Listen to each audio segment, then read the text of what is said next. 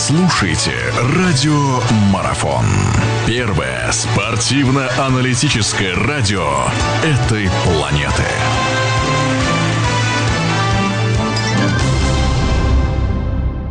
Друзья, и вновь, э, и вновь мы в эфире, и вновь разговоры о чемпионате мира по футболу. Они, эти самые разговоры, не утихают. У нас э, на связи очередной наш эксперт. У нас в гостях сегодня наш прославленный тренер, еще один специалист Леонид Иванович Ткаченко, которого я рад приветствовать. Леонид Иванович, доброго времени суток, доброго дня, вечера, что там у вас, не знаю.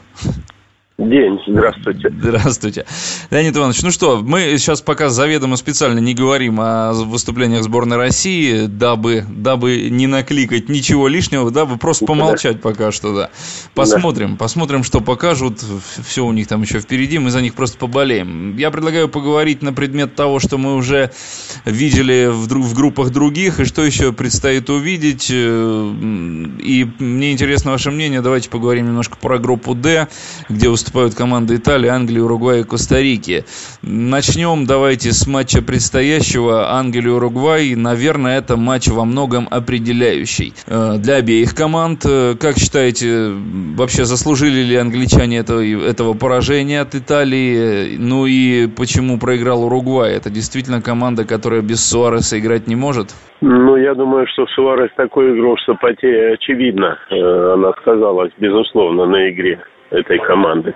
Но думаю, что здесь может даже, кажется, имела место элементарная недооценка, хотя на чемпионате мира такие критерии как бы уходят, и они, кажется, становятся неактуальными, но все равно, мне кажется, что-то такое, кажется, было, это раз.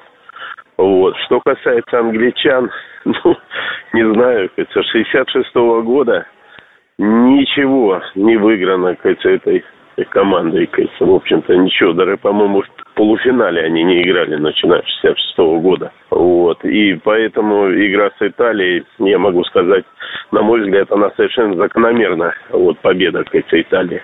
Ну, в общем и целом, вот в этой игре что будет ключевым? Потому что Суарес это, скорее всего, там обколят всем, чем там только можно обколоть, чтобы он на поле вышел. А что для англичан? Потому что уровень футбола-то показали они, на мой взгляд, достаточно неплохой. И особо сильно там они Италии ничем не уступали. А даже превзошли по голевым моментам.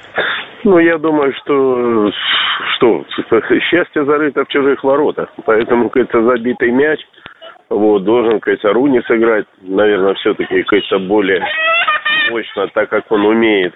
Э, вот, и, значит, команда, кажется, в общем-то, сбалансирована и хорошая, кажется, надо забить забить, кажется, и тогда... А Уругвай такая ситуация, что здесь, пожалуй, кажется, отступать вообще некуда им, поэтому им тоже придется сыграть более остро, кажется, в ну и, конечно, без ошибок сзади. Продолжение беседы через мгновение. Оставайтесь на радиомарафон.